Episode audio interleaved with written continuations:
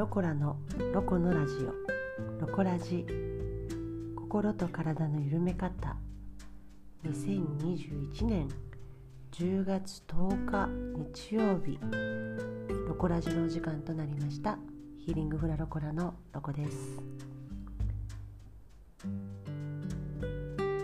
10月10日。昔であればあれですね。体育の日ですね。私世代ね。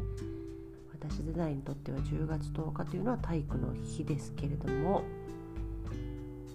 今はねなんかスポーツの日とかって言って月曜日がねお休みになることになりましたが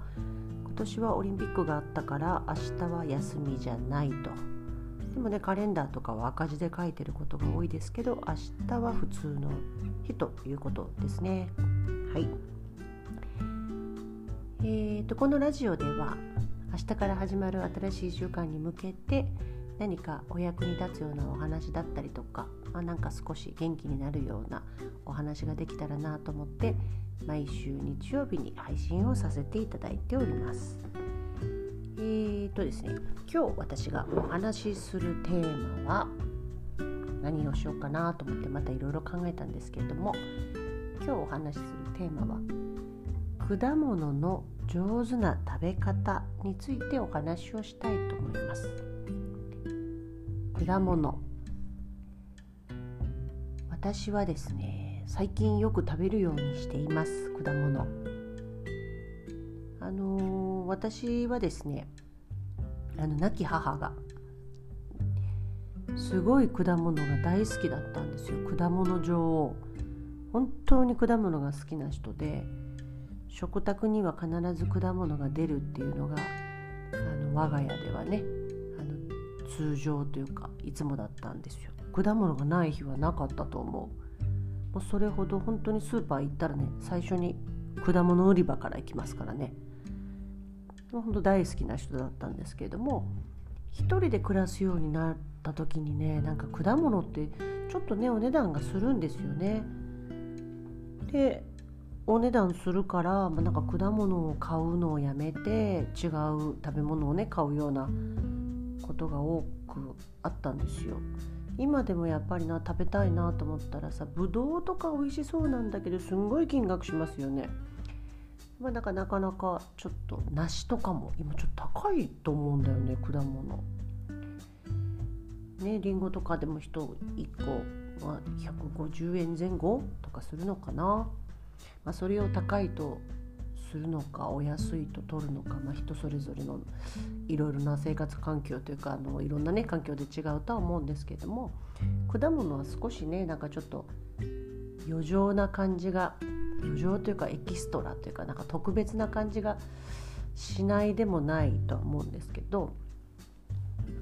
母が亡くなってからなんかやっぱ積極的に母を近くに感じたいのもあるんですかね。果物をたくさん取るようになりました。でそこで果物のことについてちょっと今まで調べたことないなと思ってなんかちょっと今ネットで調べてみましたらですね果物にはね上手な食べ方というのがあったようなのでねこれは私にとったらえー、そうなのみたいなお話だったのでその辺について今日はシェアをさせていただきたいなと思っています。なんかやっぱ食べる量とか時間帯とかタイミングとか大事みたいね。やっぱ果糖があるからね。血糖値を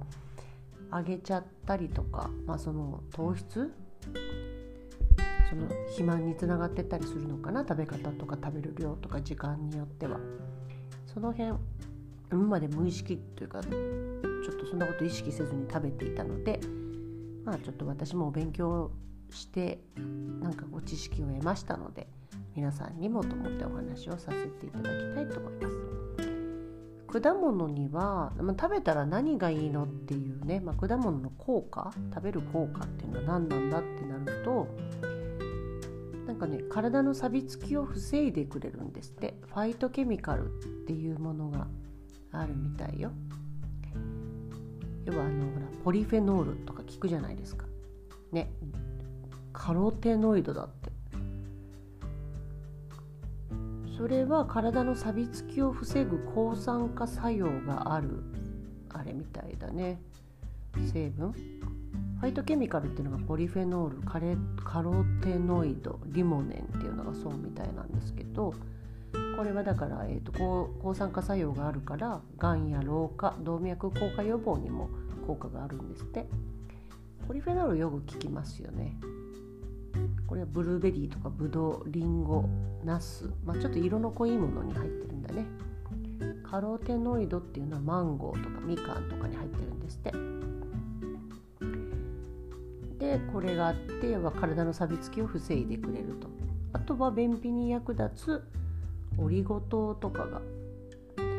あるんですね。バナナとかリンゴなどに豊富に含まれてるんだって、あとは、まあ、だからそういうこともあってやっぱ積極的に取った方がいいのかなこのファイトケミカルって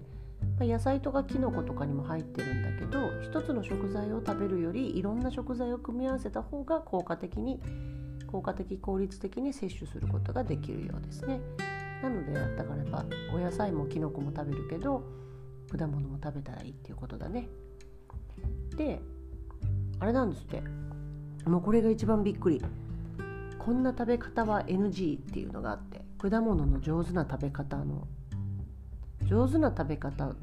を語る上で、まあ、これを食べたら要は下手な食べ方っていうのは何ぞやっていうことだと思うんですけど要はね食べ方 NG の食べ方は夕食後ダメなんだって。ちょっと。私夕食後にせっせが食べてたんですけどね。なんかね体脂肪として体に蓄えられる可能性が高いんですって。これはいけませんよ。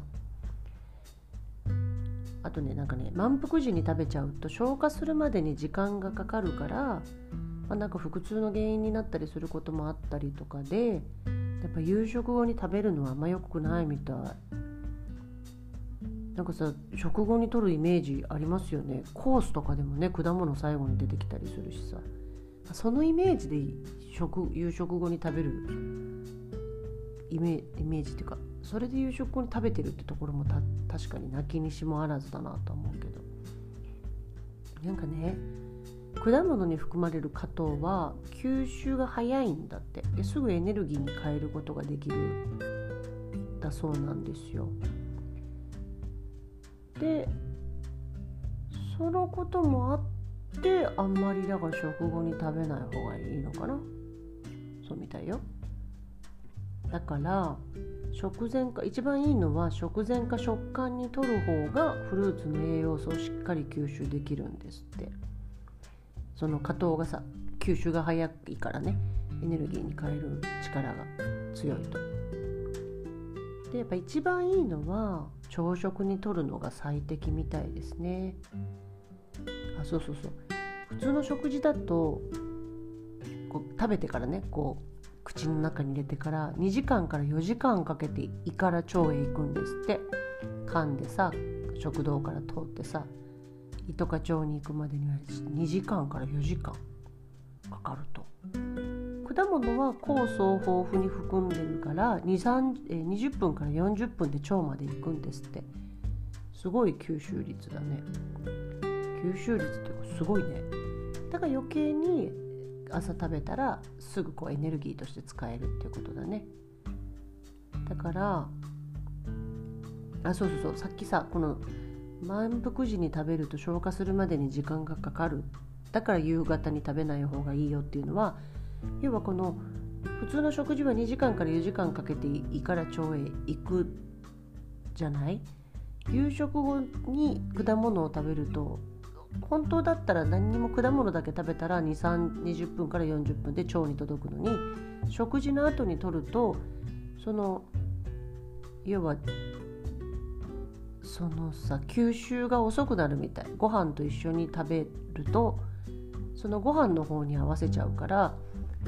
遅くなってで体脂肪として体に蓄えられる可能性も高くなってくるのかな。かね朝ですって朝。もう。ちょっと私本当に夕食後に食べてたよ。さっぱりもするしねいいのかなと思ってたけど。これからはね朝食べるようにしようかなと思います。あとはねやっぱね1日の目安量っていうのがあるみたいなんで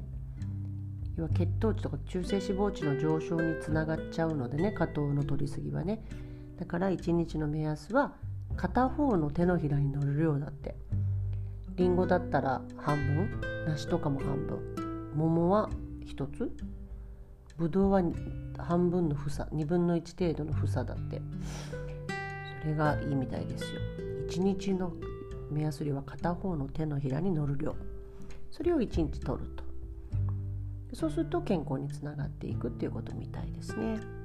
うん。まあ、どうせねなんか食べるのであれば健康につながるような食べ方をしたいので私はこれから朝食べるようにして、まあ、どうしても食後に果物食べたいなと思ったら少量ねちょっとこうお口直し程度に食べるのがいいのかもしれないですね。うん。ほんと知らないこといっぱいある。無意識にとか無頓着にやっぱいろんなもの食べてる気はしますね。そういう意味でもやっぱちょっと気をつけていくっていうことは大事だななんて思いました。はい。なんか食べ物でね健康になるのであればねやっぱそれを気をつけて食べていくっていうのは大事かなと思うんですよ。少々お値段がねちょっとかかったとしたとしても病気になって治療代を払ったりとかすることを考えたら全然お安くいけると思うんでね。なのでそういう何ていうの角度で食べ物何を口から摂取するかっていうのは私は最近気をつけるようにしております。はい。明日からまた新しい1週間が始まりますけどねちょうどね季節的には食欲の秋ですから果物も豊富にある時なのでね是非今週から果物を朝食に取り入れてみてはいかがでしょうか、今日も最後までお付き合いいただきありがとうございましたまた来週ねお耳にかかれたら嬉しいなと思っておりますでは明日からの新しい1週間も健やかな日々を過ごしていきましょうね。ヒーリングフラロコラのロコでした。ではまた来週。じゃあね